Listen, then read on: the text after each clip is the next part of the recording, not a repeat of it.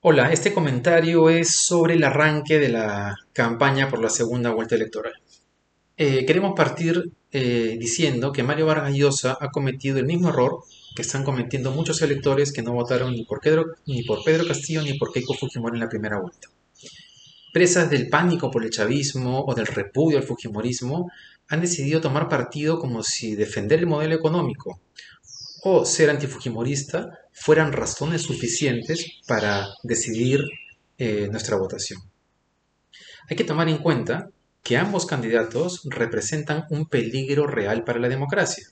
Ambos tienen perfiles autoritarios eh, y por ello es necesario eh, tener ciertos candados o que asuman ciertos compromisos que nos, que nos den seguridad de que van a respetar el Estado de Derecho. Si no tomamos en cuenta ello, vamos encaminados hacia un gobierno que, bajo los mismos ánimos que están predominando el arranque de la segunda vuelta electoral, harán lo que les venga en gana, ya sea como Chávez en Venezuela o como Alberto Fujimori en el Perú. Dos gobiernos muy parecidos, dicho sea de paso. Entonces, la única manera de que ello no pase es que tanto ahora como cuando alguno de ellos asuma el gobierno, eh, exijamos desde la sociedad civil eh, que se cumplan ciertos compromisos fundamentales para reducir el riesgo que representa. Uno puede pensar que Castillo en este momento ya no tiene el incentivo eh, para asumir compromisos porque le lleva como 11 puntos de ventaja a Keiko Fujimori en la primera encuesta. Pero eso no es necesariamente así. Hay que tomar en cuenta que la segunda vuelta recién está arrancando, que la campaña contra Castillo recién comenzará como fue contra Verónica Mendoza, pero además que con el resultado de ayer, Keiko Fujimori se verá obligada a asumir ciertos compromisos que hasta ahora ni siquiera había considerado, como lo muestra su entrevista de ayer en el comercio, en la cual no muestra ningún arrepentimiento de nada, lo justifica todo y no asume su responsabilidad. Tan importante como eso, Castillo tiene que considerar que más allá de la campaña, eh, requiere asumir ciertos compromisos si eh, considera que es importante tener cierta estabilidad política en, un eventual gobierno.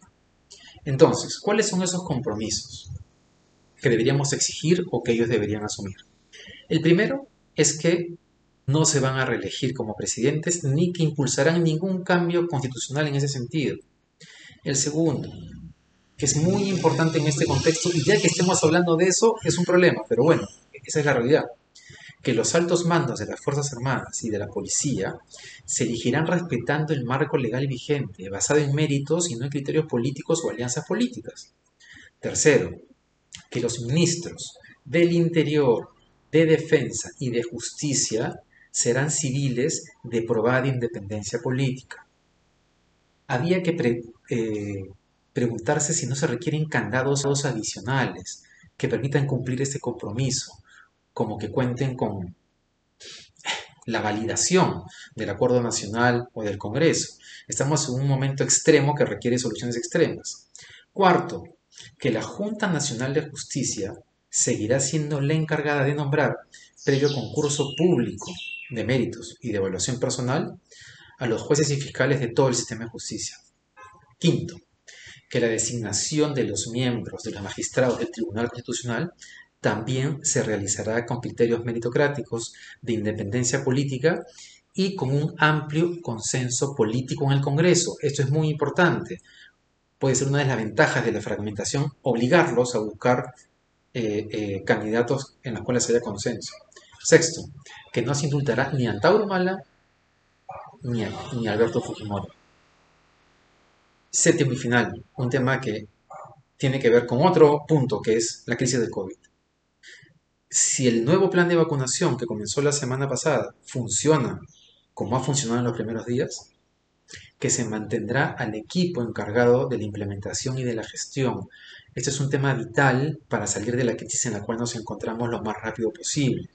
Y había que agregar, que, agregar que, que también había que mantener al equipo de la Cancillería que está logrando, que está consiguiendo cerrar contratos y asegurar el abastecimiento de vacunas que necesitamos. Uno puede preguntarse, ¿y el modelo económico?